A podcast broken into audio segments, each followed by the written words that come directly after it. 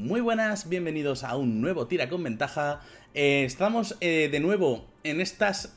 En estos programas veraniegos en los cuales Nacho y yo hemos dicho vamos a hablar con gente. Y, y hemos querido un poco expandir Tira con Ventaja y hablar sobre todo con gente de Latinoamérica. Porque creo que es un territorio, eh, no voy a decir inexplorado, porque tienen ahí unas pedazos de partidas y de campañas maravillosas, pero es un terreno que yo particularmente no conozco tanto. Y como sabéis, tira con ventaja, funciona hablando, y nos gusta hablar con gente, nos gusta juntarnos con gente para hablar. Y hace 15 días logramos traer a Warius, y hoy nos hemos traído a alguien que particularmente me hace mucha ilusión, porque creo que tienen un programa y una campaña maravilloso, y es Daniel Mastreta de Ventideus. Muy buenas, Daniel. Muchísimas Hola, hola, hola, hola, a ti y a toda tu audiencia, de verdad, Nacho, José, muchas gracias por invitarme. Está, estoy muy contento de estar aquí, estoy muy contento de estar eh, hablando frente a nuevas audiencias, otro continente, ¿por qué no? tendiendo lazos, tendiendo lazos, es un poco... Exacto, exacto. Que, los, que los Dungeons y los Dragons nos, nos unan como, como juntos personas. No importa si decimos calabozos o calabozos. Exacto, exacto. Aunque me gusta más calabozos. O sea, es una palabra muy española, es muy calabozos. Es, eh, Dungeons es. Además, Dungeons tiene un poco esa tendencia BDSM que, que, no acaba muy bien de cuadrar con el juego. Pero creo que la gente cuando dices calabozos sabe que se refiere a rejas y a donde se encierra la gente y están los monstruos. Ese es un poco. Términos, vaya, es un poco. Eh, Nacho, ¿qué tal? Mazmorra. A mí me llena la boca mazmorra. También, también. Me encanta, me encanta. Pues muy bien, muy bien. Aquí eh, también con ganas de, hablar con Daniel porque tiene cosas muy chulas, muy chulas. Que sí, esto, estos días. Hace unos días estuve preguntando por, por Twitter sobre campañas para ver y tal, eh, y escuchar sobre todo en aire, porque yo soy más de ponerme los, casquetes. Y, el propio Daniel me recomendó, me recomendó Ventideus. Y he estado mirando, he estado mirando cosas. Y ya me he visto tres capítulos y estoy, estoy enganchado, estoy un poco enganchado, ¿vale? Y está, está muy guay, de verdad que está muy guay y es muy bonito, todo es muy bonito, el mapa es muy bonito, los muñecos son muy bonitos, soy muy fan de Brian. Eh, y, veo, en serio, vedla, es muy acojonante. Y, y, joder, y las intros son muy bonitas y, y las portadas que las dibuja Daniel, joder, es que está todo eso muy bien hecho, o sea, que está todo muy bien hecho. Es que justo es un, es un gran punto para empezar, porque hablando de esa liga que hay entre Latinoamérica y, vamos a decir el resto de, inclusive México y el resto del mundo del rol, eh, llega un momento en el que te das cuenta que allá afuera hay un montón de proyectos que le están metiendo mucho cariño, muchas ganas y mucho, mucho, mucha gasolina a lo que hacen. Y cuando le vas a entrar algo, yo era mucho de la idea de entrarle de lleno y entrarle bien y hacer las cosas como, como se debe. Y sabía que si yo quería diferenciar eh, mi historia, mi producto, mi canal, como le quieran llamar, de otras cosas que haya allá afuera, nada, tenía que ser una cosa que, que, de inmediato fuera atractiva para personas que no tenían la menor idea de lo que iban a ver. ¿Por qué? Porque en México la cultura del rol no es una cultura tan construida. No tiene la construcción que tienen ustedes en España. Les comentaba fuera del aire que mi primera impresión del rol en español, ¿no? yo durante muchísimos años jugué rol en inglés, ¿no? Pero, pero, pero mi, mi primera impresión del rol en español fue una tienda en España que estaba llena de cosas, llena de libros, libros de reglas, libros de, de, sistemas de rol que yo no conocía, todo traducido al español. Y entonces, cuando yo volteaba a ver mis tiendas en México y lo poco que llegaba eran libros en inglés, eh, para, mí, para mí era un momento como, al principio muy triste, ¿no? De decir, ¿por qué no me está llegando esta información? ¿Por qué, no, ¿Por qué la gente en este país no puede abrir esta puerta y ver toda la, todo lo que hay, todas las oportunidades que hay para jugar al rol con sus amigos, con sus grupos, con quien sea?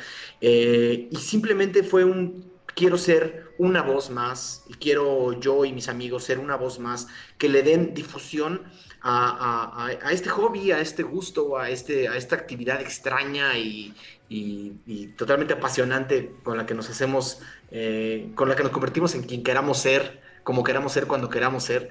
Y, fue ahí, además de que yo tenía ya, ya años jugando con mis amigos, pero fue ahí cuando dije, es que por más bonita que sea mi campaña en mesa, ¿no? Y por más bonita que sea mi campaña con mis amigos, si yo no estoy poniendo esto afuera para que otros se inspiren a empezar. Eh, creo que estoy perdiendo la oportunidad de ser una voz más en este mar, ¿no?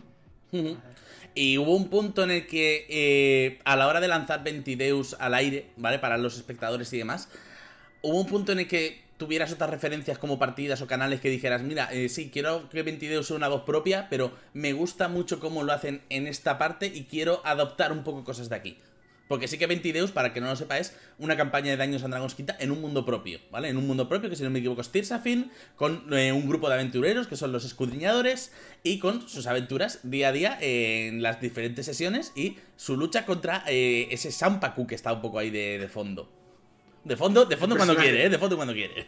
Ese personaje siniestro, pero encantador. Exacto. Eh, es, es, una, es una excelente pregunta. La verdad es que eh, yo aprendí a jugar al rol muy distinto seguramente a como muchos de ustedes lo aprendieran. O sea, yo, yo toda la vida hice rol por escrito en foros, ¿no? Fue la mm. mayor cantidad de entonces, cuando, cuando decido empezar a jugar eh, eh, quinta edición, porque ya había jugado tercera, eh, en 3.5, muy poquito de la segunda, cuando estaba en la secundaria, pero, pero sobre todo cuando empiezo a jugar quinta edición, era otra vez, vuelve a aprender un sistema nuevo, ¿no? Y me puse a, investigar, me, encantó que hubiera un sistema que yo ya podía acercarme a mis amigos y decirles, oigan, esto lo pueden ustedes aprender rápido y fácil, porque tratar de jugar cuarta, y lo intenté, eh, era para mí apasionante, porque me parece que es un sistema completísimo, que, que, tiene todo, todo, todas las, pequeñeces están atendidas, es un sistema increíble para jugar donde sea con quien sea. El problema es que llámale a seis amigos que no han tocado un sistema de rol y diles, jueguen cuarta edición, te van a decir gracias, pero no gracias. Yo cuando empecé a leer los libros de reglas de quinta dije que hay algo muy poderoso eh, para poder invitar a gente que nunca le ha entrado a esto y que nunca ha empezado a hacer esto. Entonces, eh, dije, voy a ver qué más allá afuera. En ese momento yo no conocía nada, yo no sabía, más bien no conocía nada del mundo del streaming de rol del mundo. No, me había metido a, grandes cosas.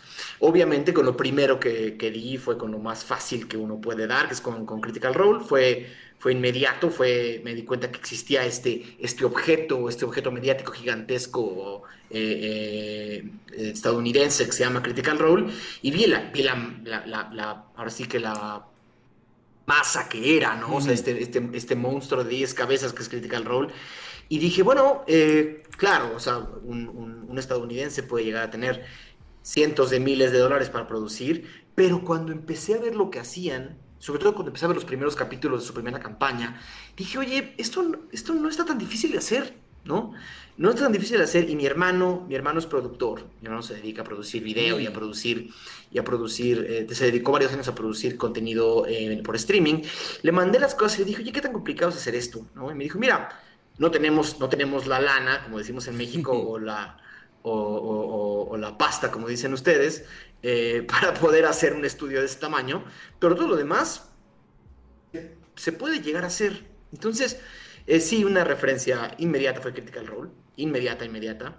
Eh, obviamente me clavé a ver las cosas que estaban haciendo Warius, que llevaba muchos años más que yo haciendo, haciendo contenido, y yo veía cosas muy, cosas muy positivas. En, primero que nada, a mí fue, fue espectacular ver, ver que, que, Warius no solo tenía audiencia, sino tenía eh, posicionamiento dentro de, dentro de la comunicación de, de, Calabozos y Dragones. Eh. y dije, bueno, hay público. Hmm. Hay público, sí hay público en México. Porque yo, eh, te voy a ser muy honesto, al inicio no pensaba hacer un canal para que me vieran en Latinoamérica. Mis ambiciones eran muy chiquititas. Mis ambiciones eran que me vieran mis amigos, ¿no? este, y empezamos diciendo, bueno, ¿por qué no, por qué no eh, hacemos algo que se pueda ver en México para dar una alternativa también a las otras cosas que hay afuera? Entonces, eh, claro, con la visión siempre puesta en un producto que, que, entendieran los niveles de producción que tiene Critical Role, claramente no con esa pasta, no con esa, no con esa lana, pero en, poder tener un, como lo que le llaman el, producto mínimo indispensable, y empecé a darme cuenta que muchas de las cosas yo ya las tenía. Ya tenía a un músico espectacular, que es Brian, que es jugador de la campaña, sí. ¿no? Que es, que es no solamente es el bardo en la campaña, sino que es el músico de la campaña, que, que, que, nos dijo, yo quiero hacer música para juegos, eh, si, si, tú quieres hacer una campaña, ¿por qué no vemos cómo, cómo nos aliamos y hacemos esto mejor? Ya tenía muchísimos amigos ilustradores, ¿no? El, mapa de Tirsafin, el mapa de Tirsafin que es una, es una belleza, eh, lo dibujé yo, lo dibujé yo una, empecé una mañana a hacerlo y me clavé tanto, es más, Tirsafin no existía todavía, existía como idea, ya, ya luego te cuento un poco cómo, cómo nace Tirsafin, pero Tirsafin existía más como idea. Y la ciudad de los ojos, que es esta ciudad central que controla toda la región, ya existía porque yo tenía un personaje antes que jugaba en un foro de Discord que venía de ahí, venía de esa ciudad. ya, habían conceptos asentados, ¿no? Ya habían cosas. Sí. Y esa ciudad de los ojos, que es como el centro de Tirsafin, que es esta tierra de mi canal, eh, yo, yo me imaginé una versión quizás 400 o, 600 años después de, los eventos de Ventideus, eh, de, esa ciudad. Entonces, cuando empecé a crear Ventideus, dije, bueno, el, mundo de, la ciudad de los ojos no funciona así, pero me encantaba el concepto de la ciudad de los ojos. Y dije, ¿cómo la pongo en un mundo en el que sea más tangible? Y dije, bueno, regresémonos en el tiempo y veamos qué puedo crear con eso. Entonces, empecé dibujando la ciudad de los ojos, que se llama Solender. Empecé a dibujarla y de ahí me seguí. Una mañana me seguí y me dieron las 3, 4 de la tarde y seguía yo dibujando. Y eh, cuando terminé el mapa, eh, yo ahí todavía no tenía, sí tenía pensado abrir el canal, pero no tenía pensado que ese mapa fuera Tirsafin. y hablé a un amigo mío, que es, que es un, excelente, excelente ilustrador por ahí, a quien le gusta seguir ilustradores de todo el mundo, lo pueden encontrar como Joven Paul, que se llama Juan Pablo Riveling, gran amigo, lo pueden seguir como arroba Joven Paul. Y le dije, oye, oye Paul, eh, mira, dibujé esto en blanco y negro, no soy bueno para colorear. Eh, ¿Qué opinas? Me dijo, le dije, ¿por qué no me das una comisión eh, y me lo coloreas? Me encantaría porque ya lo quiero convertir en algo más grande. Como a la semana me regresa con ese mapa hermosísimo que, seguramente han visto de Tinsafin. Eh, y ahí fue cuando dije, este mundo es real, ¿no? Este mundo, este mundo tiene que existir y tiene que estar en, tiene que, tiene que hacerse vivo. Y la única forma de hacerlo vivo es poner jugadores ahí adentro y ver qué pasa, ¿no? Exacto, ya, ya ha pasado un poco de lo que es el concepto imaginario a ya tienes un mapa tangible, ya tienes un algo en el que puedes empezar a planear. Totalmente. Y entonces sí, para responder a tu pregunta así con estas diatribas que yo, yo tiendo a hacer. Yo, yo, yo, divago muchísimo, entonces si me tienen que frenar, háganlo. Eh, este es un programa de dos horas, chicos. Sí, aquí también se divaga. Exacto. Entonces, eh, para mí, para mí eh, obviamente había una referencia muy clara que era los niveles de producción que puede llegar a tener un canal estadounidense, pero mi ambición era simplemente hacer algo bonito, bien, bien ilustrado, bien contado, con buena música y simplemente juntando los recursos que yo ya tenía a la mano, que eran mis amigos, ¿no? Y que la gente quería hacer algo y ver qué pasaba. Entonces fue literalmente eso. Así como nace Ventideus.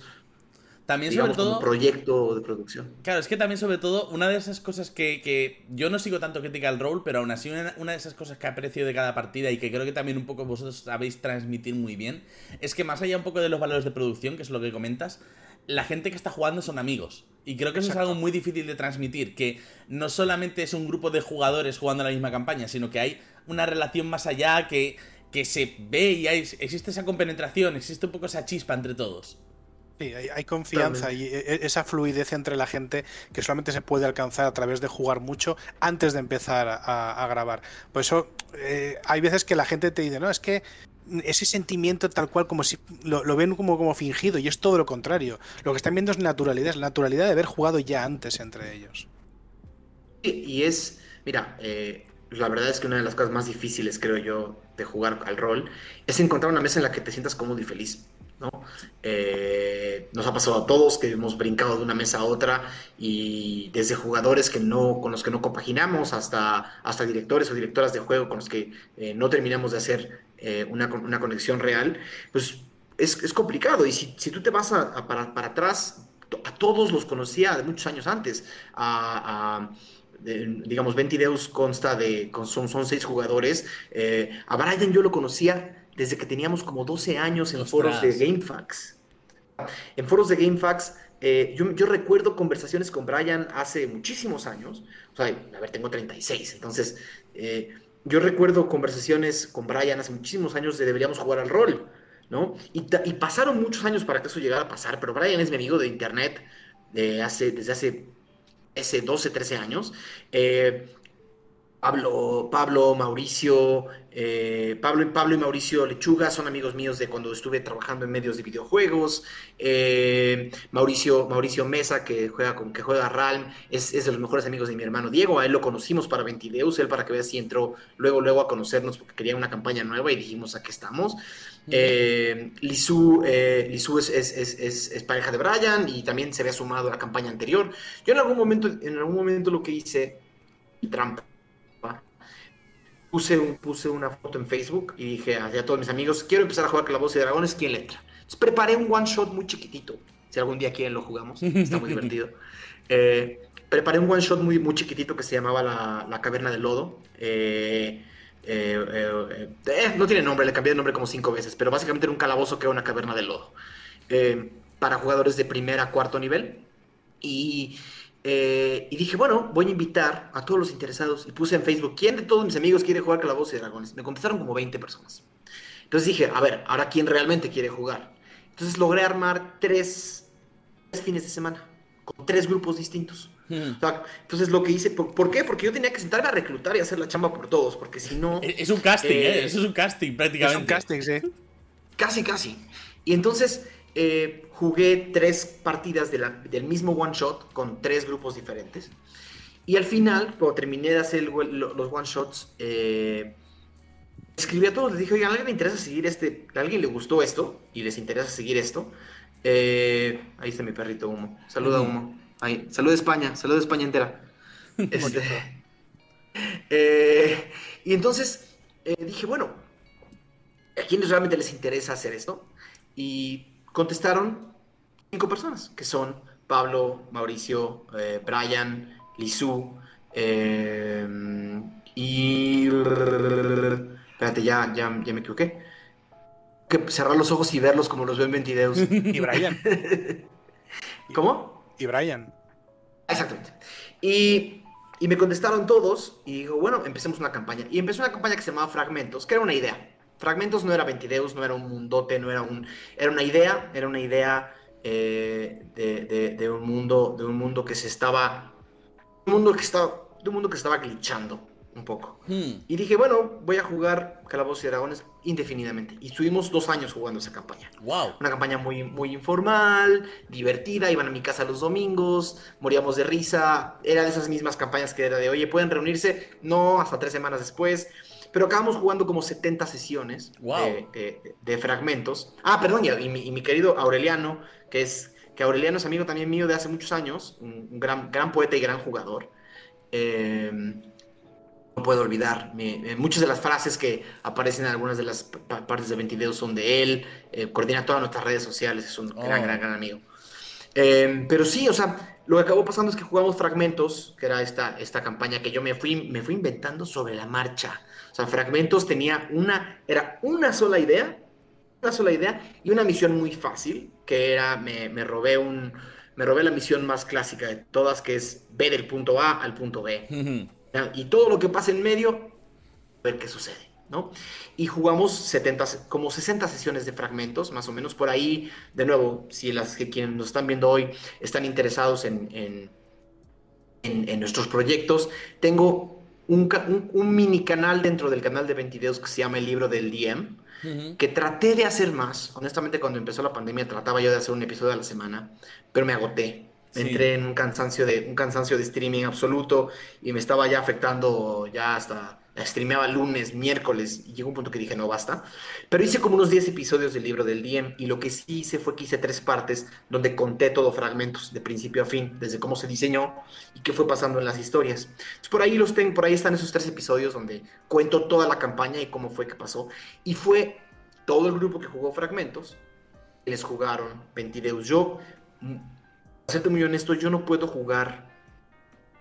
Para mí es muy difícil correr eh, material oficial porque entre las, entre las cosas eh, que tengo es que tengo una memoria bastante, eh, vamos a decir, distraída y difusa.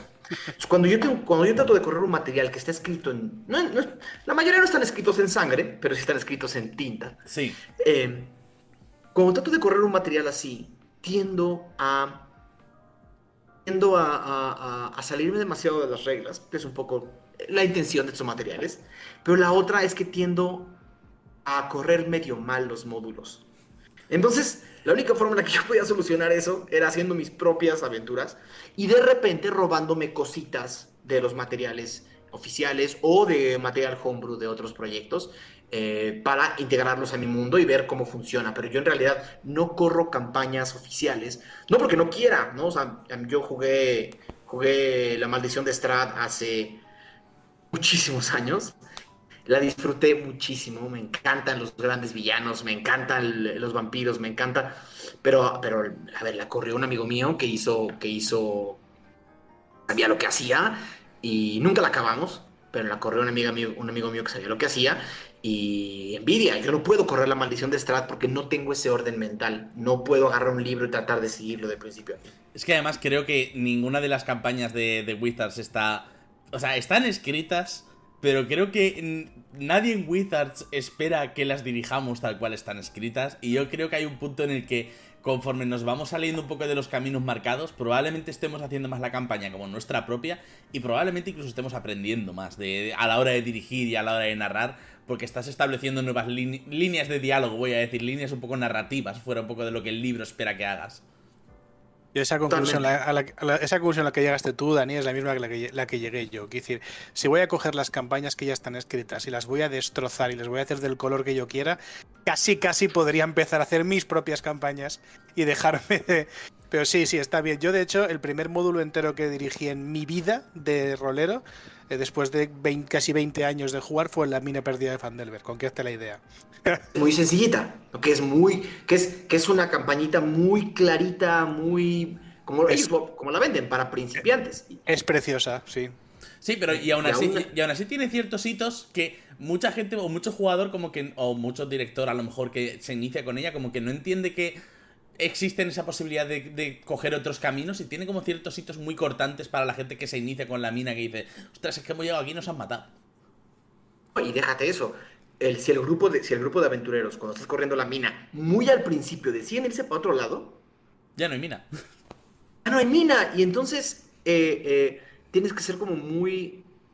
Tienes que ser como muy informativo con quienes van a jugar. O sea, hoy, para, para, por lo menos en México, para poder introducir gente al rol, lo que tenemos que hacer es ser facilitadores, facilitadores, evangelizadores y un poco, mm. y un poco eh, tratar de llevar de la mano a posibles víctimas hasta que se enamoren de esto. Porque vendedores de Biblias. Somos vendedores de Biblias, literalmente. Porque eh, lamentablemente Wizards no lo está haciendo. Al menos no hoy. Lo, están por, creo que con los cambios que vienen deberíamos de empezar a verlo más. Pero hoy no lo es. O sea, hoy el mercado latinoamericano está desaprovechado un poco. Porque, porque desaprovechado por un lado pero por el otro lado también está difícil porque no hay material. Entonces, tratar de hacer que el material te llegue y decirle a la gente, a ver, abre estos 28 libros en inglés, ahí están las reglas de un juego que es completamente abstracto y que tienes que tratar de entender a la primera. Bueno, va a llegar un punto en el que, en el que se va, vas a ir perdiendo a esos, a esos posibles fieles en el camino. Y luego yo te diré, uno de cada 100 se engancha y el que se engancha se va por su camino, se sigue de viaje y, al rato está corriendo 13 campañas al tiempo y uno de los, uno de los proyectos que yo, al, que más le tengo cariño eh, en, México, eh, seguramente han oído hablar de mazmorras y dragones, son, son unas chicas que se conocieron en, el, en, la comunidad de Ventideus, ¿no? La mayoría de ellas se conocieron en la comunidad de Ventideus. Eh, y nosotros no tenemos, no tenemos absolutamente nada de crédito ahí. Eh, ellas, ellas básicamente se pusieron a ver nuestro canal, se conocieron en el chat de Ventideus, se conocieron en el Discord de Ventideus y semanas después de que hayamos empezado nosotras, ellas ya habían empezado su proyecto. Y es eso, o sea, hay gente allá afuera que muere por esos mundos, que muere por estas aventuras, que muere por encontrar otras maneras de, de divertirse con amigos y de comunicarse al mundo. Al final de cuentas, los que ponemos nuestras campañas de rol allá afuera, estamos comunicándonos al mundo de una manera muy extraña, pero, pero bastante interesante y bastante, y bastante única. ¿no? Y eso nos vuelve eh, estos, estos personajes rarísimos, ¿no? Que, que, sí, somos evangelizadores. Y yo, no, yo hoy no sé decirle a nadie cómo entrar a calabozos. O sea, yo traté de hacer mis videos de cómo empezar a jugar calabozos y dragones y fue un fracaso.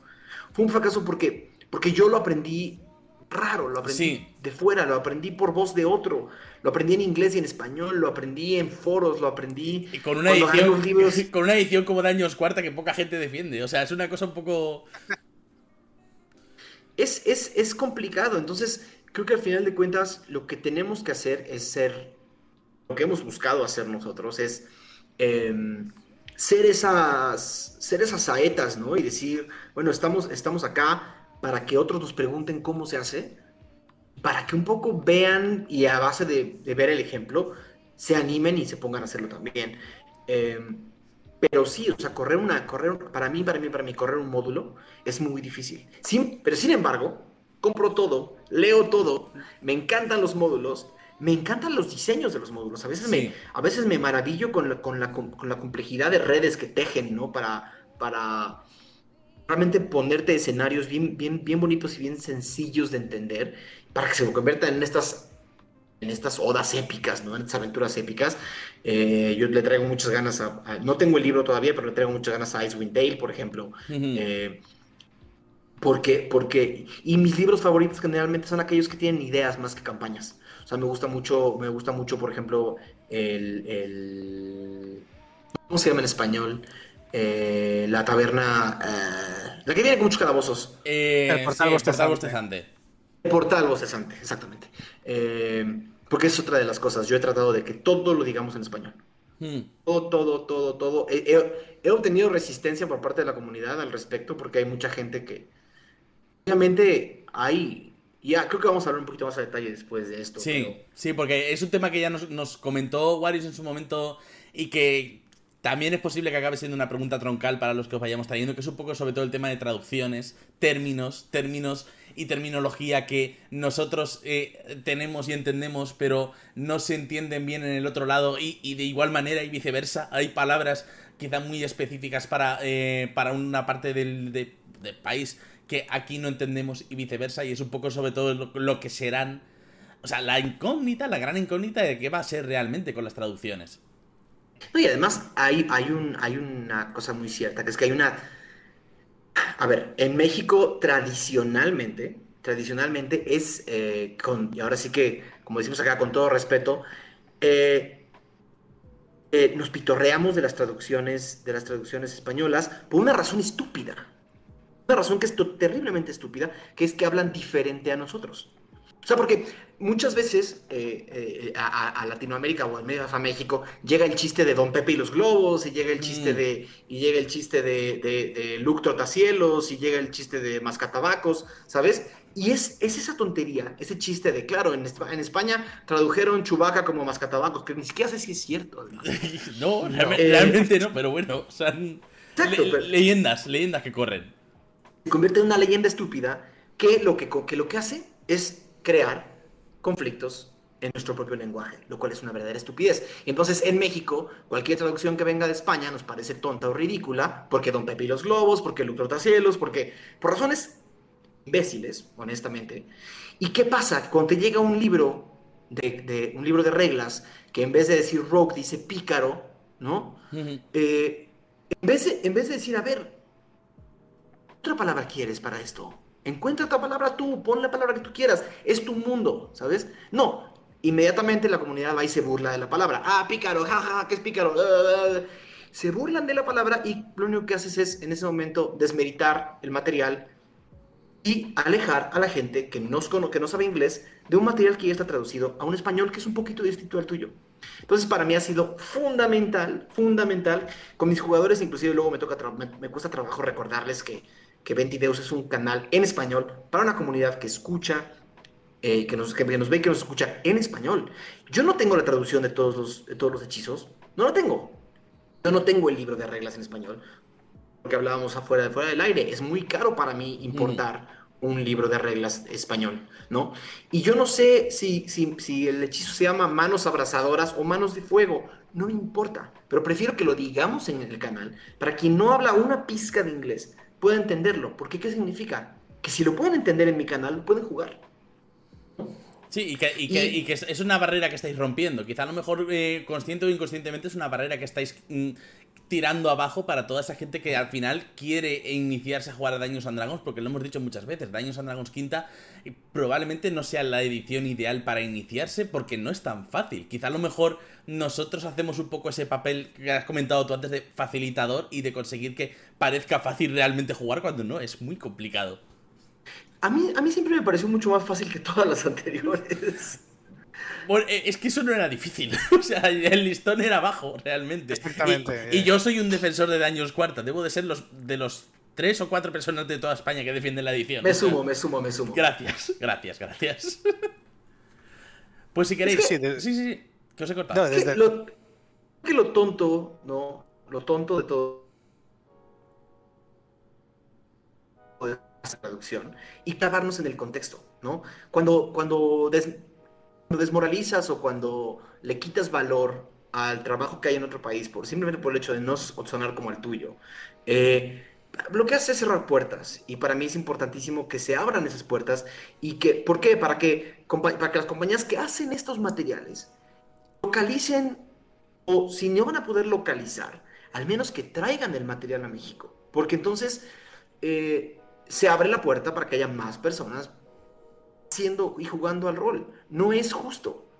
No es justo que, que un juego tan, y creo que lo estamos diciendo aquí, fácil de entender y de jugar, eh, tenga tanta resistencia por un tema de que no tiene nada que ver con el juego, tiene que ver con la manera en la que el juego llega a ti, ¿no? Claro, también cuando, cuando lo comentábamos con Warius, eh, que lo tomamos un poco de referencia y pues los siguientes que vendrán los tomaremos como referencias a la hora de respuestas y demás. Pero sí que nos comentaba algo que es que realmente es un poco una realidad, que es que en, el caso de, México, por ejemplo, realmente lo poco que, haga Wizards es posible que ya sea mucho, porque es que no hay nada hecho. Y además, eh, lo poco que hay, yo me, a ver, no, no aquí no hay que mentirle a nadie, o sea, la, la realidad es que de las cosas con las que nos hemos encontrado como una especie de resistencia o área de oportunidad es que la comunidad rolera México, eh, o no, no, quiero hablar tan en general porque no lo sé. Sí, sí, generalizar siempre es injusto. La comunidad que mira contenido de rol en México es enana. Es chiquitita. No son miles de personas, son cientos. Eh, son cientos y eso significa que no es no hay un critical role mexicano, ¿no? Y eso inmediatamente hace poco atractivo para una compañía que quiere vender libros, ¿no? Eh, entonces se vuelve una cosa del huevo y la gallina. Si no tienes los libros en español, nadie juega. Pero si nadie juega, no tienes razón para vender los libros en español. Entonces se vuelve un momento como bien complicado y bien, y bien injusto. Es por eso que para mí era una, puse poquitas reglas cuando empezamos 20 videos y una de mis reglas de oro era se juega en español. Y si hay que decir puntos de vida y si hay que decir eh, tirada de carisma y si hay que decir y si hay que de repente a la mitad del stream trabarnos porque no nos acordamos de la traducción la colaboramos no porque no se vale que una persona que no habla una pizca de inglés no pueda sentir yo puedo hacer lo que hace Daniel porque me pasaba a mí con, con, con de nuevo en mi caso Matt Mercer yo decía yo puedo hacer lo que hace ese señor o sea, obviamente no soy un actor de doblaje y no tengo esa, eh, eh, esa, esa, área de experiencia y no puedo hacer, no soy el hombre de 500 voces. Pero gran parte del trabajo que hace esta persona no es inaccesible para mí, la puedo hacer. Quiero que la gente que nos ve en México, en Latinoamérica, y espero que, que eh, participando en más contenidos como este con ustedes, gente en España también, que nos vea y diga yo lo puedo hacer. ¿No? Yo puedo, yo puedo ser esa persona y poner mi propio mundo, mi propia idea, mi propia aventura allá afuera. Y en un canal mexicano de, rol, y, de nuevo no puedo hablar por toda Latinoamérica, pero en un canal mexicano de rol, que tengas 70, 80 personas en vivo viéndote y que tengas unas 200, 300 viéndote por semana ya en YouTube. Habla de una comunidad, de nuevo, chica, pero importante. Sí, y más, para, y más para un contenido que técnicamente se sale un poco de todo lo que YouTube considera como bueno, en el sentido de que son partidas largas, son vídeos por lo general estáticos, de gente hablando, con mm, poca producción a nivel de, edición de lo que luego llega a YouTube, o sea, luego la postproducción que hay detrás y cámaras y demás. O sea, digamos que lo que muchas veces transmitimos es algo que va un poco en contra de lo que el robot, el algoritmo de YouTube traduce como bueno. O sea, tenemos también un poco esa barrera a la hora de intentar llegar a más gente. Y es, y es un, el algoritmo de YouTube es, es, cruel como el mismo. Sí, aparte de que es demencial. Es, cruel como el mismo. Yo, muy al principio, nosotros eh, teníamos como una meta real pelear al algoritmo, o sea, jugar al algoritmo y ver cómo hacer, cómo traer más, invertirle a, invertirle a, un poco a que aparecieran anuncios fuera, invertir. Honestamente, todos esos esfuerzos acabaron yéndose a la basura el día en que YouTube decidió no ponernos más en la, en la página frontal por sus razones, hmm. ¿no? Entonces, eso, primero que nada, a mí me, me, me quitó un peso de encima brutal, que era tratar de estarle. Yo no, yo no vendo 20 euros lo vendo, lo, no, lo pongo afuera para que otros nos vean jugar y disfruten lo que hacemos. Eh, de 20 videos ni yo ni los jugadores sacamos prácticamente nada. Em, y es, lo hacemos por el puro amor al arte, porque todos los demás, porque todos tenemos trabajos en otras cosas, porque todos estamos haciendo otros proyectos y porque lo que nos gusta es jugar al rol y que más gente nos vea. Si mi trabajo fuera 20 videos, otro gallo estaría cantando, ¿no? Y yo estaría todo el día metido en esa página de analíticas, entendiendo dónde, qué palabra dije mal. Me quité ese peso de encima y ahora disfruto mucho hacerlo. Antes hubo, un, hubo quizás un mes o dos en los que yo estaba tan metido en la página de los datos de YouTube que que, me, me, estaba agotando, me estaba, me estaba consumiendo. Esa era una, una cosa que no, que no me hacía ningún bien. No me hacía ningún bien, bien despertarme a las 2 de la mañana y ver si 10 personas más habían visto mi video. No me hacía bien. Y, y una de las cosas que es bien importante que la gente que nos ve entienda es que uno no se hace famoso jugando calabozos y dragones, ¿no? Pero, el, pero, el, pero creo yo que el, que el recompensa de hacerlo es mucho más grande que hacerse famoso, ¿no? Es, es, la satisfacción personal, sí. Yo un reto de creatividad. He, pasado un poco por, por, esto mismo, o sea, realmente me estoy sintiendo muy, yo también muy identificado porque yo también he pasado un poco por todas esas etapas que parecen un poco etapas de alcohólico, de compresión, aceptación, entender un poco qué es lo que hay y demás. Y creo que hay un punto en el que te, conforme te quitas todo eso de la mochila y simplemente te dedicas a jugar y a divertirte y a, mm, y que el que te quiera ver y lo disfrute quiera estar contigo, en creo que es un momento en el que te hace clic en la cabeza y, creo que se disfruta incluso más jugando, dirigiendo eh, y aprendiendo, porque ya no lo estás haciendo por un ente malvado algorítmico, sino que lo estás haciendo por ti. Y es que además al final no es una cuestión de fama, ¿no? Lo que estabas, lo que estás diciendo eh, continuamente, Daniel, es que se trata de una cuestión de proselitismo. Es decir, eh, ese sentimiento que, que, que, yo creo que es bastante. La gente. Es la parte buena, ¿no? Del efecto Mercer. La parte mala es de, oh, jamás llegaré a ser como él. La parte buena es decir, no, pero yo puedo hacer eso. O sea, quizá no así, pero eso lo puedo hacer. O sea, yo puedo enseñarle a la gente lo que es el rol y puedo invitarles a que se diviertan igual que me estoy divirtiendo yo porque no estás ahí para lucirte, estás ahí para decirle a la gente, oye, esto es sencillo, esto es fácil, venid, jugad, juguemos. Y, a ver si con un poquito de suerte la, situación también del rol en Latinoamérica va cambiando, ¿no? A, medida que se va arrastrando más masa crítica a esta, a esta afición. no es una cuestión de fama y por tanto tampoco debería obsesionarnos. Es una cosa que sí que se ve bastante y es un problema que se ha escrito mucho sobre, sobre él y, me gusta mucho tu, manera de ver tu reflexión. Y que, al final, y que al final es imposible que cortemos ese lazo al 100%, somos humanos. O sea, en un momento dado siempre nos vamos a sorprender sin darnos cuenta pensando cómo estarán los números, pero quizá el punto es no caer en esa espiral. Y además, eh, creo que, de nuevo, te, desconecta un poco de, la irrealidad de que puede llegar a ser eh, YouTube durante muchos años tenía ese, ese, su eslogan era Broadcast Yourself, ¿no? Era este, este ponte allá afuera y ponte a ti mismo.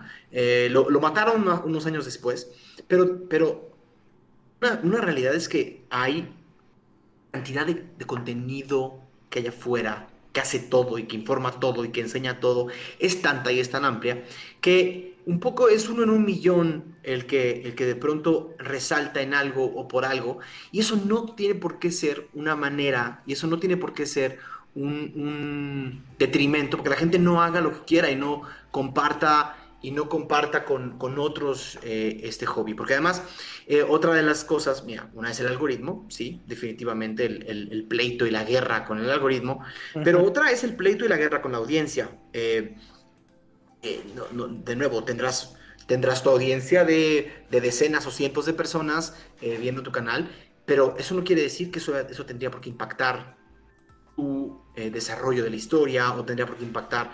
Y entonces ahí se vuelve como toda esta enorme discusión del, del, director de juego mercenario, ¿no? de, del tipo que cobra por una jugada o de, o de, o del tipo que está tratando de apelar o atender a una audiencia antes que apelar y atender a sus jugadores. Yo, mi decisión personal fue nunca ser esa persona. Mi decisión personal fue, eh, en, mi mesa mis jugadores son primero, las personas que nos ven en el canal eh, los adoro y es una comunidad sana, eh, divertida, que me, hacen reír todos los días, a los, con los que hablo constantemente en Discord todos los días, pero eso no quiere decir que a la hora de poner la prioridad entre mis jugadores y lo que la audiencia quiere, mis jugadores no sean el número uno, porque el juego es así, porque si mis jugadores no se están divirtiendo, si mis jugadores no se divierten, ¿de qué sirve jugar? Tal cual. Rol, ¿no? Y entonces yo no voy a, a, a tomar decisiones que la audiencia quiere o no quiere que yo tome, eh, en, un, en detrimento de la diversión de mis jugadores y de mi mesa, ¿no? Sí, es un poco ese papel que tenemos que hacer de, directores de juego, youtubers, show, showrunners, entertainment. O sea, son todos esos platos que van girando a la vez.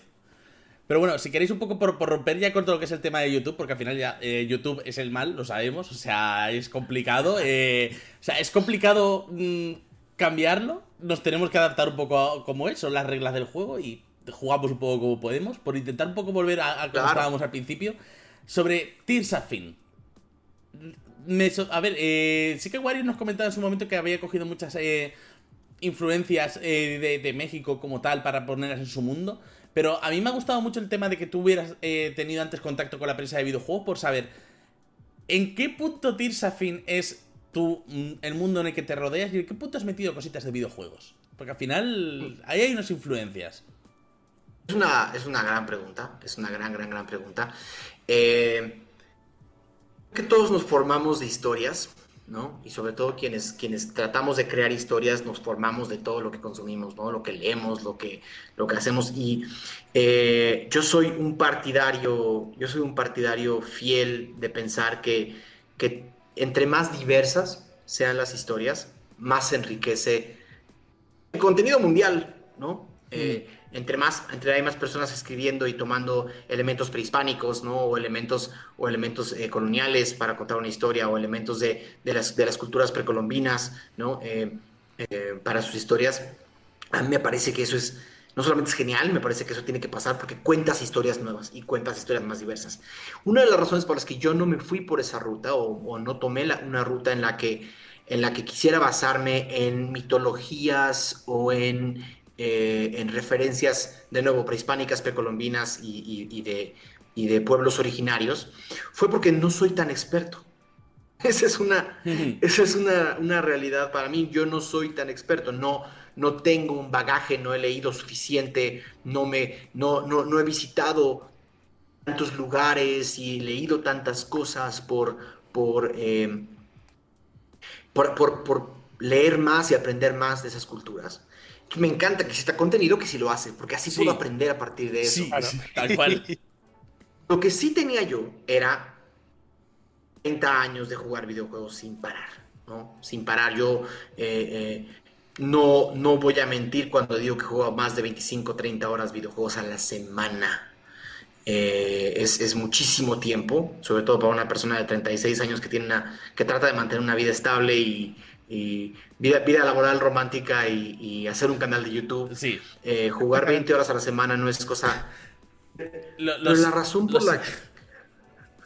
lo sé, lo sé, lo sé. Totalmente. La razón por la que yo eh, hago eso es porque soy una, soy una especie de consumidor de historias y, y, y tampoco soy muy buen curador. Entonces lo que hago es que yo le meto a mi cerebro todo como entra, ¿no? Directamente. Lo que estoy leyendo, lo que estoy viendo, la serie de Netflix que puse ayer, el videojuego que estoy jugando hoy, el, el, eh, el todo, todo, todo, todo, todo lo que, lo que va entrando. Y luego, cuando tengo que preparar una partida de Ventideus, eh, eh, trato de hacer es ver, ni siquiera lo hago a veces conscientemente, sino que empiezan, las ideas que empiezan a surgir para el próximo episodio o para la próximo ar, el próximo arquito de la campaña, pues están empapadas de lo que estoy jugando hoy. Entonces, Fin sí es un mundo que, que, tiene una serie de referencias, una serie de referencias, eh, ya, ya, ya, estoy, me dice borroso, una serie de referencias, eh, vamos a decir, abstractas, pero clarísimas de, mundos tipo Final Fantasy, de mundos tipo eh, eh Señor, Señor, de los Anillos, de mundos no sé por qué me estoy viendo tan, tan difuso, pero en realidad, cuando, cuando, cuando te digo por ejemplo, soy, un, soy, soy gran fanático de la ciencia ficción, le, justo ahora estoy releyendo por, por cuarta o quinta vez Dunas, eh, porque... Lo sé porque ha habido un punto en el que te iba a preguntar, como cuántas ganas tienes de la película, porque vi un hilo que hiciste que me gustó mucho, sobre todo por quedarme un poco con el ese de, fíjate que la frase que todo el mundo conoce de Dune, la de eh, Fear de Mind Killer, ¿vale? O sea, el miedo al asesino de la mente, es la única que no salió en el tráiler. La frase de camisetas que podrían haber puesto, no la han puesto ya, ya te digo, me encantaría hablar de ese tema, pero ahí, ahí se puede tener dos horas más eh, tirando, tirando. Ahora sí que para todos lados, porque yo soy partidario de que todas las historias construyen y conectándolo con lo que estoy diciendo. Entonces, em, y creo que, es más, creo que es un buen punto. Si, si la película de Dune, la película de Dune conecta con gente nueva y, y le pone ese mundo que a mí en realidad fue un videojuego el que me lo puso enfrente. ¿Quién soy yo para decirle el libro es mejor que la película? Cuando en realidad yo conocí Dune a través de los videojuegos de Dune. Sí. Entonces, eh, eh, eh, yo no puedo darme la autoridad para decir, el, el, libro es, está escrito en sangre y es la Biblia de esto. sin embargo, puedo obviamente tener mis opiniones al respecto, pero creo que el hecho de que exista esta película va a poner a más personas a pensar en un mundo así. Y cuando creen un mundo, o cuando cuenten una historia, o cuando escriban su novela, o cuando simplemente le quieren contar a sus hijos, a sus sobrinos, a sus amigos una historia nueva, algo de Dune se va a meter a su, a su imaginario. Y eso es lo que pasa conmigo cuando creo, cuando creo Tirsafin. Es una hay, muy pocas cosas originales en Tirsafin. Tirsafin es una licuadora. Hay una, hay una frase de, Jim Jarmusch que me encanta que es eh, que dice Em, la originalidad no existe, la autenticidad es invaluable, ¿no? Y que habla de, esta, esta, esta, hambre por robarse todo, porque cuando te robas todo, tu robo es auténtico. Y no solo eso, cuando, cuando presumes tu robo, ¿no? Dices, eh, tu robo se convierte en auténtico. Y es esa autenticidad la que convierte esa mezcolanza de cosas en algo invaluable. No hay, creo yo, y, igual puedo morir en la, puedo morir en la loma con esta, con esta eh, pero para mí no hay nadie que, que, cree algo de cero, de, cero no nace nada y quien crea historias seguramente se nutrió de miles de ellas. Y sí, en mi caso, mi, mi, educación narrativa viene de cientos y cientos y cientos de videojuegos. Obviamente cientos de libros y películas, pero lo que tengo más presente siempre va a ser los videojuegos por un tema de, por un tema de interés personal, por un tema de, de mi forma de consumir las cosas. Yo necesito interacciones que sean yo muchas veces consumo historias interactivas, yo no, eh, por más que me encanta sentarme a leer, no puedo leerte más de dos capítulos de un libro sin distraerme, tardo en leer un libro, pero en un videojuego lo puedo echar todo de corrido un domingo. Entonces, es mi forma de nutrirme de historias, es mi forma de mantener como la máquina echando a andar, y eso se, se baja Tirsafin, eh, sin spoilerarle demasiado a las personas que, quieran ver Ventideus, que por favor, si quieren ver Ventideus, por favor. Sí, dejaremos comentarios, dejaremos enlaces en la caja de texto, ¿vale? Para que, tengáis las de Daniel y eh, Ventideus para a vuestro alcance. Y los que lo estáis viendo, recordad que si ponéis tira con ventaja con la exclamación para abajo, sale el enlace de, de por si queréis suscribiros desde ya mismo. Muchísimas gracias.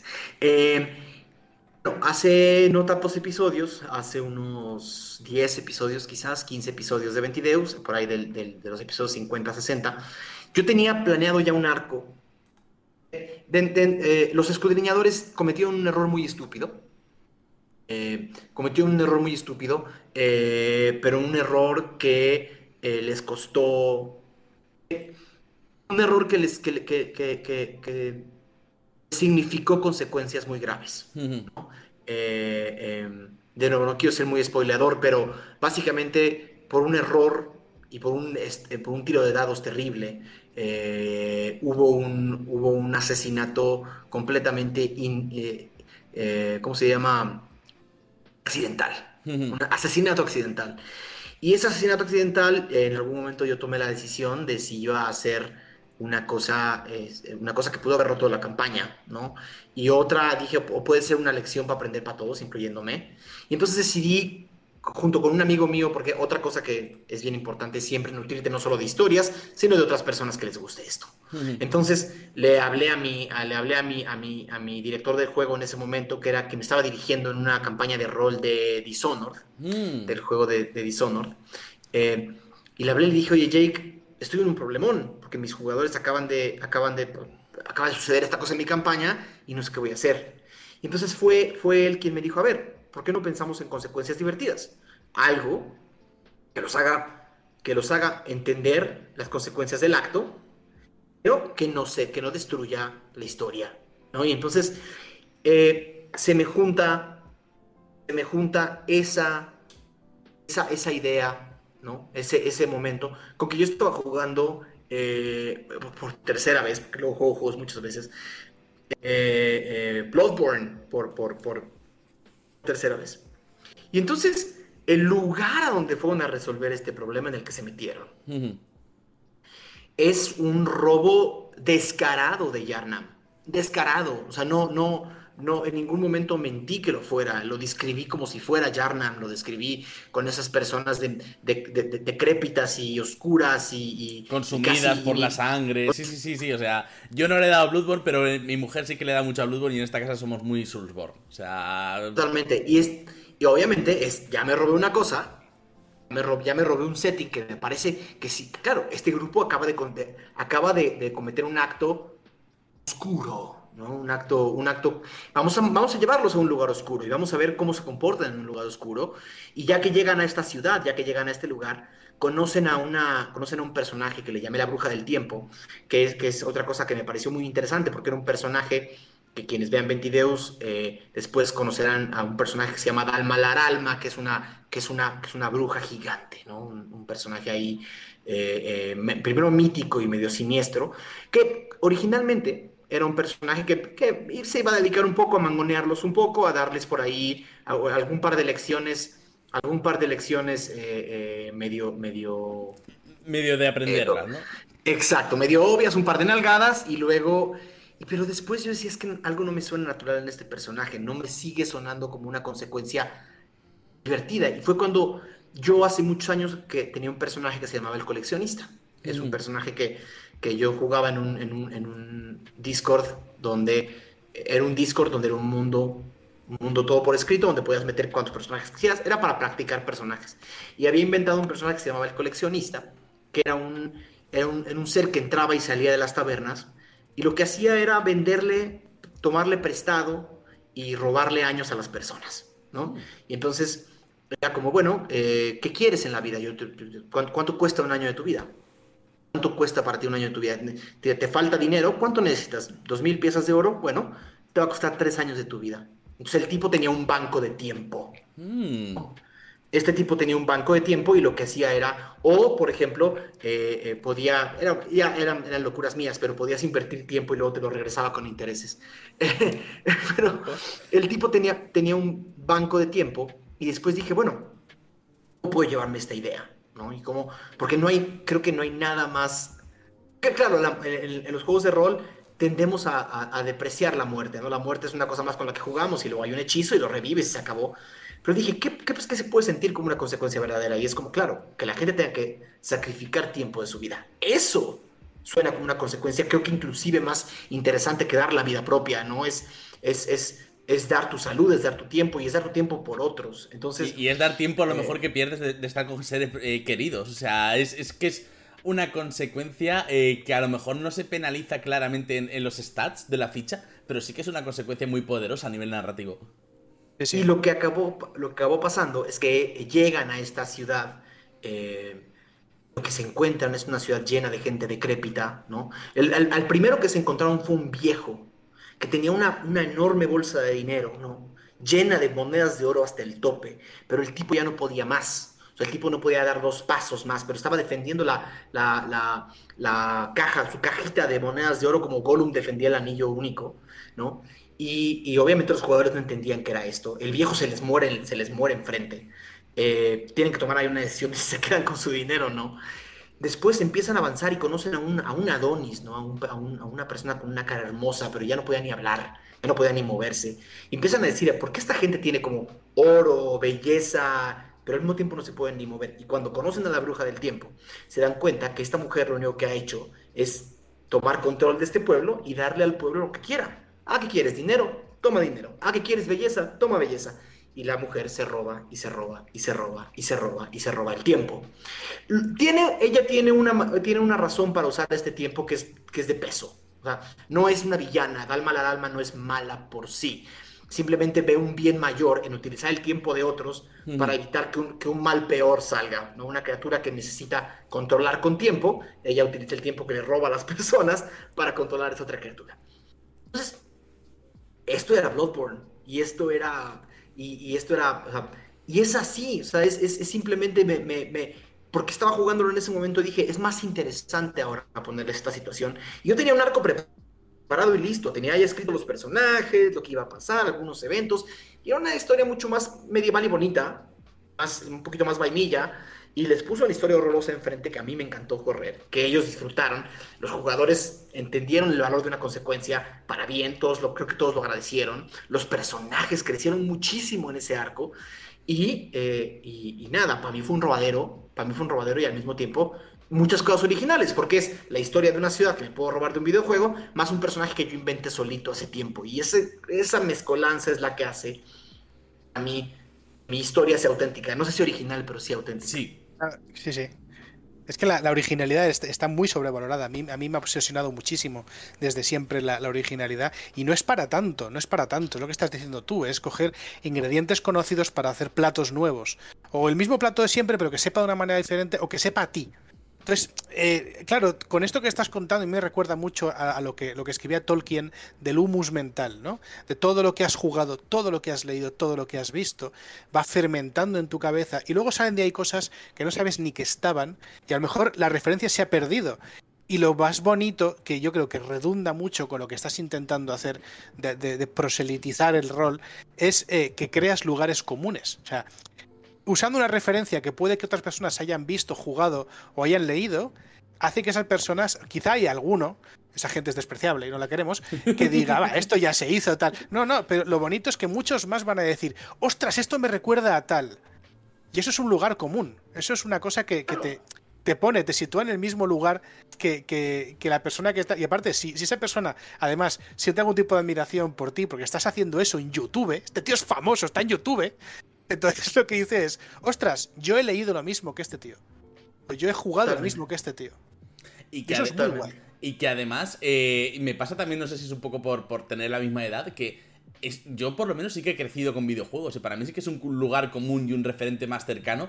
Y a ver, 5 horas al día no me puedo tirar porque no tengo tanto tiempo, pero sí que eh, tengo mucha costumbre. Y en casa tenemos los dos mucha costumbre de estar jugando a videojuegos. Y yo estoy con la Xbox y ella está con la Switch. Y yo antes de venir aquí estaba jugando al Yakuza. O sea, y ves cosas del Yakuza y dices, vale, que hay cosas que no meterían daños andagos. Pero aquí hay cosas interesantes. Y al final vas sacando hilos, sacando ideas para coger y decir, y ahora todo esto con todo esto, en un momento dado, tengo un vivero. Tengo un vivero del cual sacar mm, ideas, detalles, cosas para mis partidas.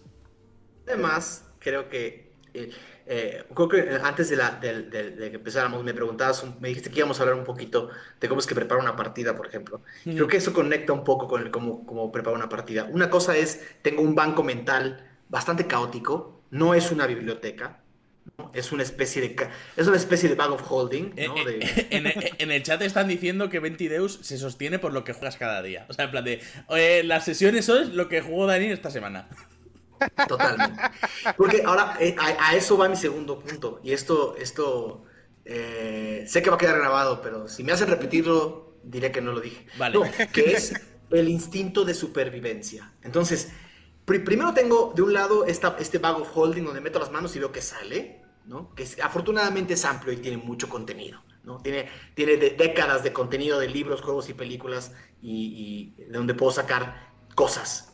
Y la otra es mi propia forma de ser y de, trabajar en la vida, que es con esta, con, un síndrome, con un síndrome de, de supervivencia que hasta hoy me ha funcionado, que es que hay muchas veces o sea, yo tanto fragmentos como, como ventideos, tengo, tengo arcos planeados, tengo, tengo eventos que sé que de una u otra forma van a acontecer, pero casi siempre estoy preparando el episodio de 20 videos, si no, una, si, no, si, no es, si no el fin de semana anterior, a veces el mismo día. Hmm. Lo cual me hace convertirme en una especie de improvisador profesional. O sea, es, es qué elementos me quedaron abiertos en el episodio anterior, qué, qué evento de lo que sí tengo planeado podría llegar a pasar en este episodio, y después muchas veces me siento en la mesa de 20 sin saber qué va a pasar ese episodio, porque no tengo planeado más allá de mi nariz, ¿no? Eh, hay como una especie de instinto de supervivencia que si yo trato de acceder en mi mente a ese contenido increíble que se puede convertir en una gran historia, puedo quedar sentado en la silla dos horas y no sale.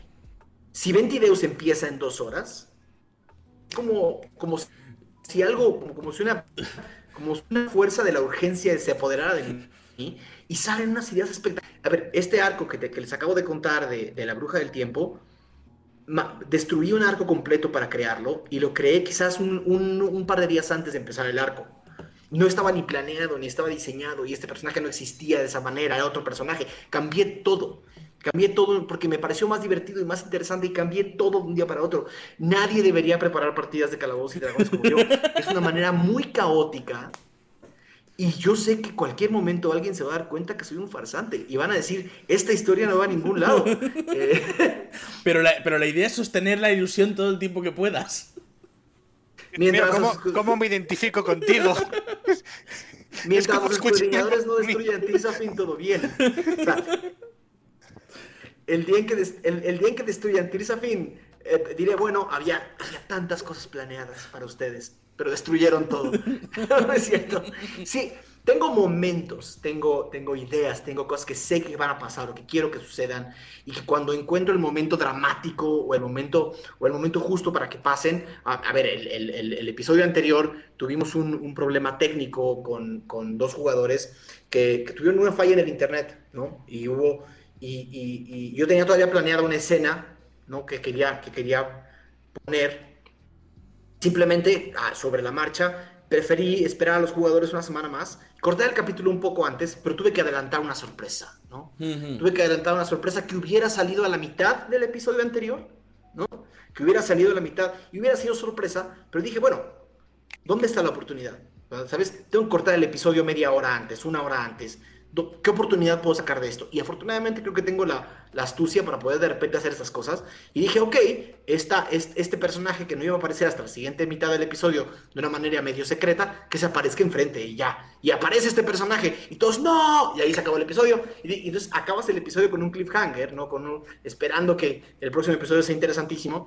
Pero en realidad ese personaje no iba a salir ahí. Fue una eventualidad. Dije, ya no va a continuar el episodio, adelantemos esto y pongamos algo emocionante al final tanto para los jugadores como para la audiencia. Yo así opero en la vida. Ahora, sé, que me están viendo algunos de los jugadores. Sí. No crean que no está planeado 20 videos, está bastante planeado. Solamente las, las sesiones individuales son las que muchas veces son completamente improvisadas. Ahí es, ahí es eh, donde se nota, ahí es donde se nota ese humus mental y donde se nota que has consumido mucha narrativa, porque eres capaz de improvisar estructuras narrativas sobre la marcha y de subir o bajar el tono, de saber dónde meter una sorpresa, dónde meter un cliffhanger, dónde meter esto, tal, porque has visto tantas, has jugado tantas, has leído tantas, que las tienes impregnadas, entonces te salen solas. A veces no funcionan, la mayor parte de las veces sí funcionan, pero viene, viene de lo mismo. Así que es muy sencillo, niños y niñas, si queréis ser buenos directores y directoras de juego, leed mucho, jugad mucho, ved muchas pelis y muchas series, no tiene mucho más. Y, y, otra cosa, aprendan que a veces la vas a regar duro, durísimo.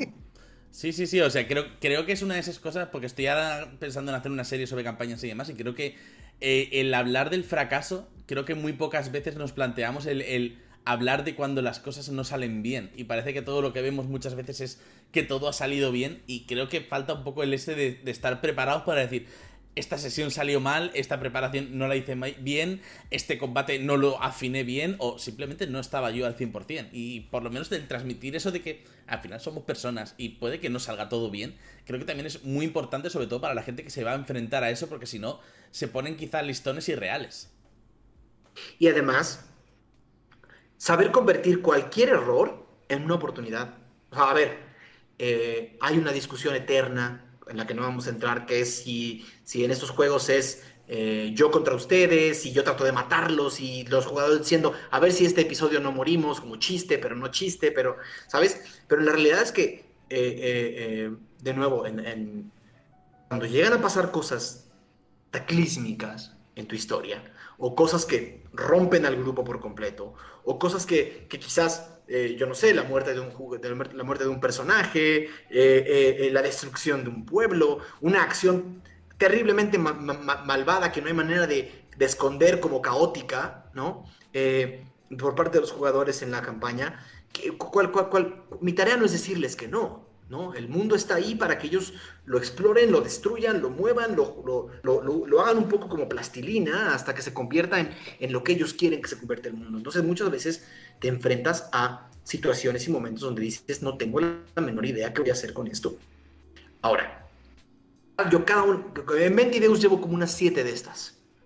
Fácil llevo como unos siete momentos en los que he dicho, mierda, no mm. sé qué sigue mañana. No sé qué sigue mañana porque estos acaban de hacer esta cosa que jamás me hubiera pasado por la mente que iban a hacer y me está rompiendo una parte de la estructura de, de la historia. Entonces, hay otros directores de juego o directoras de juego que lo que hacen es decir, no, eso no pasó. En realidad, se subieron por la escalera.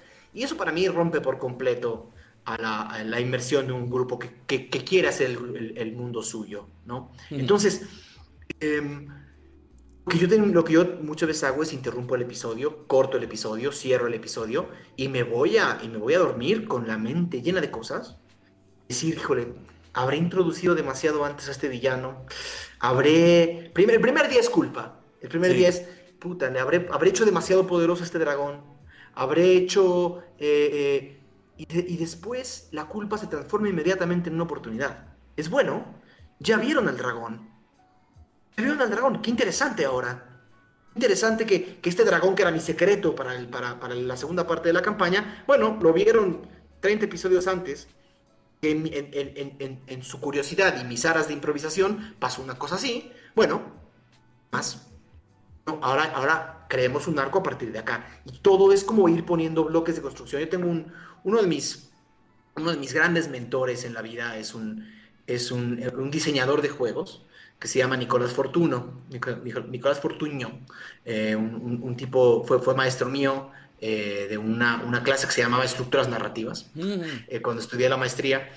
Y hubo una de las clases de, estructuras narrativas, la dedicó enteramente a, no solamente al rol, sino a calabozos y dragones. Eh, y que nos dijo, y a mí se me quedó para siempre esa, esa, esa lección, dijo, cuando ustedes, creo que de, creo que de ahí nunca, yo, yo, yo en ese momento yo no había dirigido nunca un juego ese día, pero dijo, cuando algún día dirijan un juego de estos, un juego de rol, o si van a diseñar la estructura narrativa de cualquier otra cosa, un libro, una novela, un cuento, eh, sobre todo cuando es interactivo y otros tienen que, convivir con, la historia. Piensen, es muy natural pensar que eh, esto funciona como una locomotora y que el director del juego es el maquinista, ¿no? Es la persona que le pone más o menos velocidad a la locomotora, ¿no? Y un poco lo que, lo que llamamos el railroading, que es un poco ir tratando de que las cosas se vayan manteniendo en una línea. Y lo que él nos dijo es, los invito a que lo intenten de la otra forma. Era el idiota que está poniendo las vías del tren. ¿Ves? No eres nunca el director de la locomotora. Tú no sabes si, si vamos a decirle, una locomotora va sobre una, sobre una línea, pero más un auto, ¿no? Que tiene más control. Eh, los jugadores pueden virar a la izquierda y a la derecha cuando quieran, ¿no? Tú eres ese idiota que está poniendo la carretera, ¿no? A mí esa es mi filosofía y mi forma de pensar en cuanto a dirigir un juego. Lo que más me divierte es ser el idiota que pone la carretera. Si yo estuviera manejando el auto, sería terriblemente aburrido para mí. Y creo que para mis jugadores sería no solamente aburrido, sino que llegaría un punto en que dirían, bueno, ¿dónde está nuestra, dónde está nuestra injerencia en este mundo tan fantástico que te inventaste? Qué hermoso mundo te inventaste, felicidades. ¿Ves? Pero yo prefiero ser el tipo que pone la carretera y a veces van a llegar antes de que yo termine de poner la vía. Te, vas a quedar sin pintura, te vas a quedar sin asfalto, te vas a quedar sin material. Pero la carretera tiene que seguir moviéndose. Tiene que seguir creándose con lo que tengas. Totalmente, totalmente.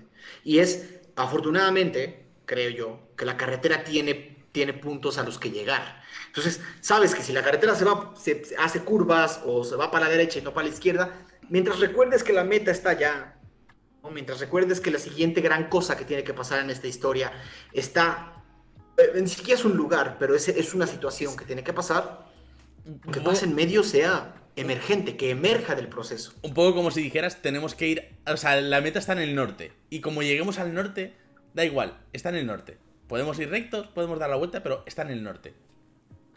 Y recordando que Calabozos y Dragones es un sistema de combate. Sí. Pues, mira, me sirve mucho para lo que, lo que te iba a preguntar, que es una pregunta que sí que hacemos a todo el mundo que prácticamente pasa por tirar con ventaja, ¿vale? Que sobre todo tiene que ver un poco con, con evolución de. o cómo un poco vemos. O, vamos un poco aprendiendo a dirigir. Y es que yo, una de las cosas que sí que particularmente me he dado cuenta es que eh, los streamings de rol anteriormente tenían un poco lo que era la distribución de cámaras y eh, un espacio dedicado a eh, el espacio de combate de Roll 20, Foundry o el campo de miniaturas y que como que poco a poco ese espacio ha ido perdiéndose para dar más foco a las caras de los jugadores y a las tramas de los jugadores y de hecho hay, streams que no tienen ni siquiera tiradas de dados. Y por otra parte, eh, em, yo particularmente como director de juegos sí que he notado que he ido evolucionando de dirigir hacia la trama a dirigir hacia los personajes. Y creo que es algo que también los videojuegos, por ejemplo, han pasado de contar historias a querer contarte la historia del protagonista. Es un poco el ejemplo que he puesto muchas veces de cómo era el primer God of War a cómo es el último God of War. O sea, el primer God of War que eras un, un, espartano a porrea botones, ahora que eres un padre de familia. Superhombre. exacto, que pero aún así eres un padre de familia que tienes que intentar cuidar de tu hijo. Yo no sé si tú has notado también un poco esa evolución de, de haber notado que tú empezabas a dirigir hacia la trama y haber pasado a darle el foco a los personajes y a sus tramas personales y a sus trasfondos, quizás. Ay, esa es una pregunta que es interesantísima y da para, da para hablar muchas horas, que tiene que ver esta, de nuevo, este, este combate imaginario que tenemos entre la narrativa y el combate, ¿no? Eh, por dos razones. Número uno, para mí el combate es narrativo. Eh, para mí en el combate se cuenta parte de la historia y hay, historias que contar dentro de un combate. Eh, no siempre lo consigo, no siempre se consigue. Ah, para quien vea Ventideus, la batalla contra el gigante en el, en el, sótano es un combate altamente narrativo. Quien se pierde el episodio, es un episodio casi completo de combate, pero quien se pierde el episodio no entiende muchas cosas que pasan en la historia, porque es un combate con narrativa metida adentro. Pero cuando hay que ser muy fríos en esto, yo por eso no hablo tanto de Calabozos y Dragones hoy como hablo del rol, ¿no? Uno de mis juegos favoritos de rol es un, juego que se llama Fiasco. Ah, sí. Que es, eh, que es un, juego en el que te sientas alrededor de una mesa a contar una historia y no hay nada más. Es todo lo que hay. Y yo siempre equiparo el rol o el rol narrativo, como con esa experiencia que tenías de niño cuando jugabas policías y, dragones, policías y dragones con tus amigos en el, en el en, como le dicen ustedes, en el cole. Sí, sí, policicacos, lo llamamos aquí, policicacos. Y te sentabas con tus amigos y decías, bueno, y entonces, nada más te sentabas y decías, bueno, yo te meto a la cárcel, ah, bueno, está bien, pero yo me escapaba, ah, bueno, y entonces yo eh, le decía a mis amigos que salíamos. Es eso, pero con un sistema que te ayuda a entender y a, y a justiciar algunas de esas cosas. Ahora, tú te vas a ver el sistema de Calabozos y Dragones y por más hermosos que sean los libros, y por más hermosas que sean las historias, y por más que nos llenen de narrativa y de historias en esos libros, Calabozos y Dragones es un sistema de combate.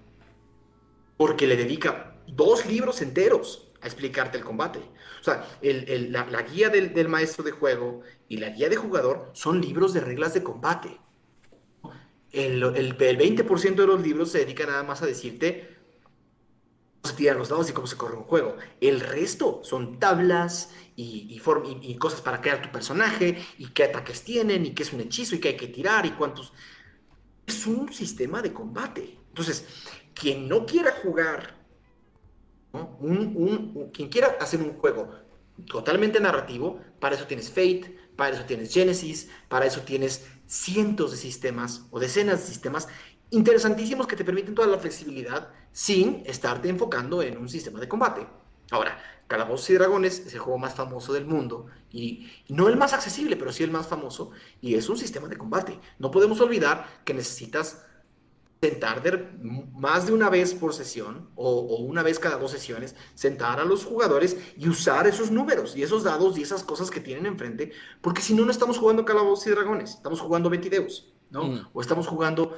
Y yo, yo soy, un, soy, soy como gran partidario de no crear ese conflicto, ¿no?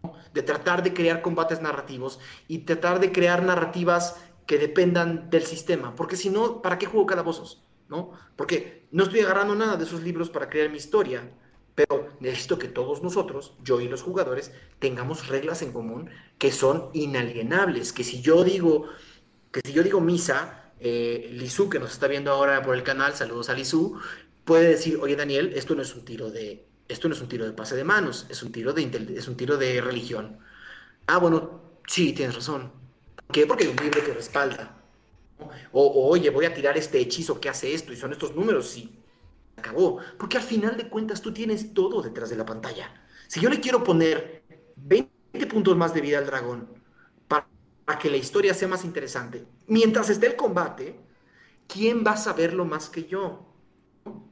Una cosa que yo jamás hago, jamás hago, jamás hago, jamás hago, jamás hago, y mis jugadores tampoco, jamás modifico un tiro de dado, me parece que, me parece que es, que es, hacernos tonto todos, porque es, si yo puedo poner todas las reglas del juego, del otro lado de la pantalla, por lo menos que los números ayuden a, dirigir esta historia y a justiciarla, ¿no?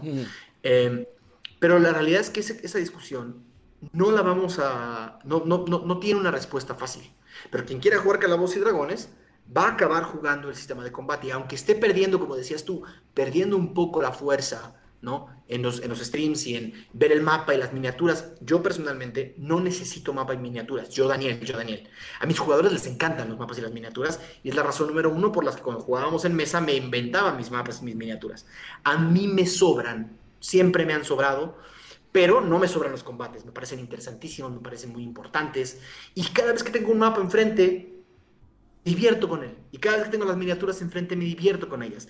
Pero para mí, una de las razones por las que no me gustan los mapas y las miniaturas, porque gente que no puede pagar mapas y miniaturas, no, puede, no, no, puede jugar calabozos, no creo. No tendría por qué ser así, ¿no? Eh, eh, porque cuando éramos, cuando éramos adolescentes jugábamos con hojas de papel de nuestros cuadernos. Sí. Entonces, eh, pero hay una, hay una, creo yo, mala concepción de que Calabozos y Dragones o el rol es a, es a la par de un juego de rol, es un mundo de coleccionismo, que sí lo es, pero no es obligatorio el coleccionismo. Y eso, y eso es, es parte de la misma discusión, de qué tanto es como, ah, ¿cómo vas a jugar Calabozos y Dragones sin la, la miniatura perfecta pintada de tu personaje? Híjole, entiendo tu punto, y si es lo que a ti te hace feliz, hazlo.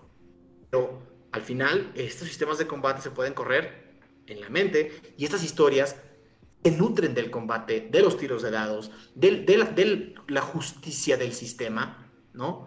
Y al final, la directora o el director del juego, detrás de, la pantalla, sabrá qué mover y sabrá qué medir a la hora de hacer las cosas eh, para hacer algo más dramático. Eh, eh, es, muy cierto que si a un, a un enemigo terrible le faltan, faltan 30 puntos de vida, ¿no?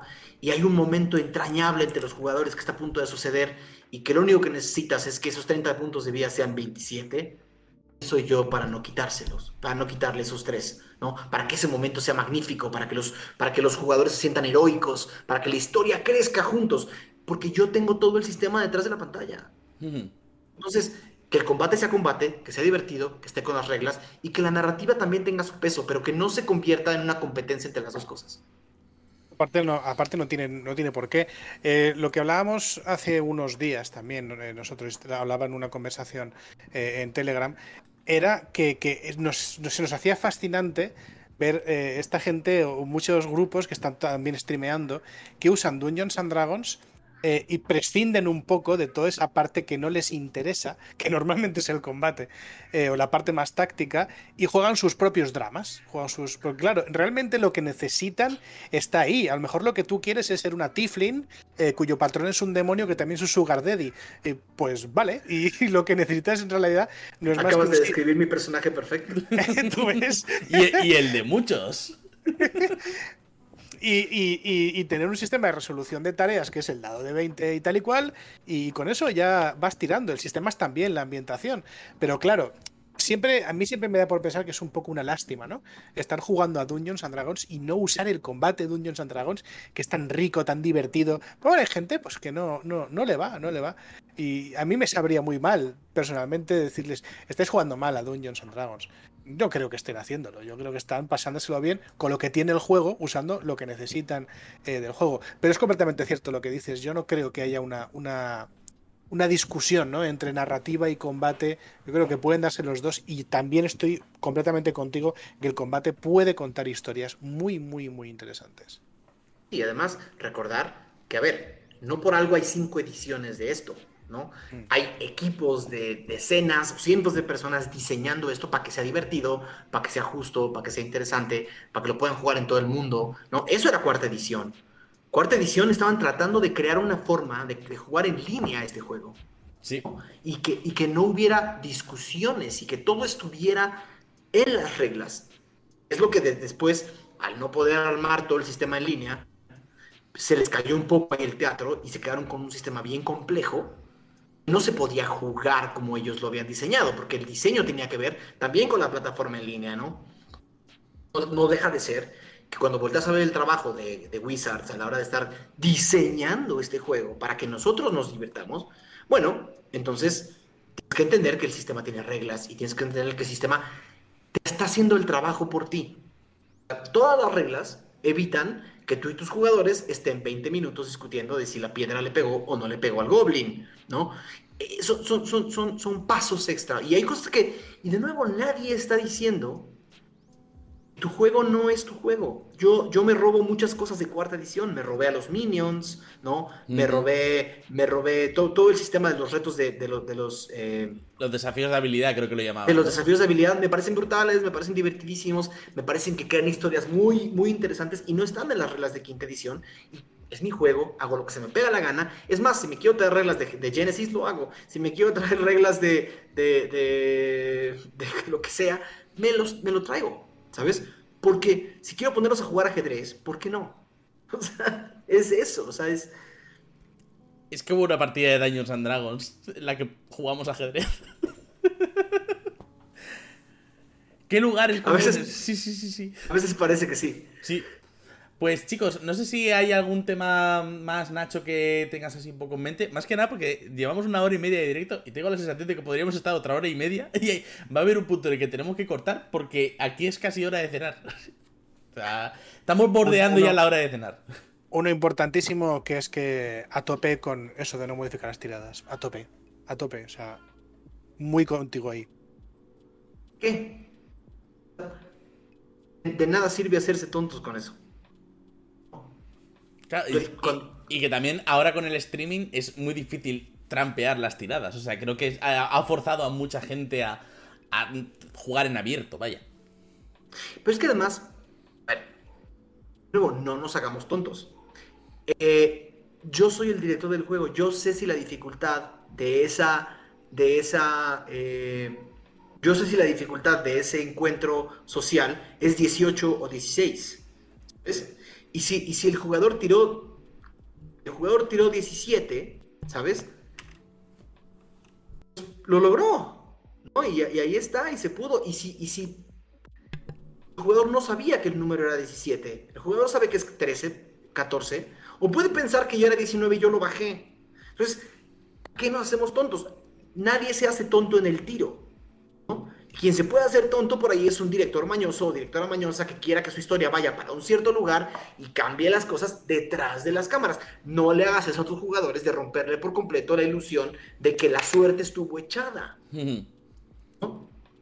Como, y como narrador, como narradora, tampoco te hagas tonto tú. Y si ya dijiste, o si ya pensaste o asumiste que, una, que la dificultad de un reto era 15 y, y a ti no te gusta que esa dificultad fuera 15 y cuando acaba de pasar dices, no, mejor que no lo pase, tampoco te hagas tonto y no le pongas la dificultad 15, pon la 19, ¿no? Es tu juego, tú decides. Pon la 19 de una y que sea dificilísimo. Y sacan 20, lo cumples. Por eso creo que, que los dados estén. No, no, en pandemia no ha sido tan fácil que los dados estén en la mesa y que se vean siempre. Pero al final de cuentas, los dados son una manera de, de hacer sentir que el sistema es justo y de que un poco haya, haya eh, rendición de cuenta para los dos lados. No hay, no hay necesidad de mentir un número. O sea, es, para mí es una tontería que, que en un sistema como Calabozos, donde una persona tiene todo el teatro detrás, pues, no sirve de mucho, ¿no? Sí, es un poco como eh, es que es quitar la parte de, aleatoriedad que es que tienen los juegos de rol. O sea, al final las tiradas de dado también cuentan historias. Y a veces cuentan unas historias que a lo mejor no nos habíamos preparado y es un poco lo que nos da miedo. Pero las tiradas al final son una parte de jugar a rol. Y, cortarlas o trampearlas muchas veces es. No estás contando la historia que puede suceder, estás contando la historia que tú quieres. Y a lo mejor la historia que tú quieres no es la historia que tus jugadores quieren o la historia que la mesa necesita en general. Los jugadores quieren la historia que ellos están creando juntos.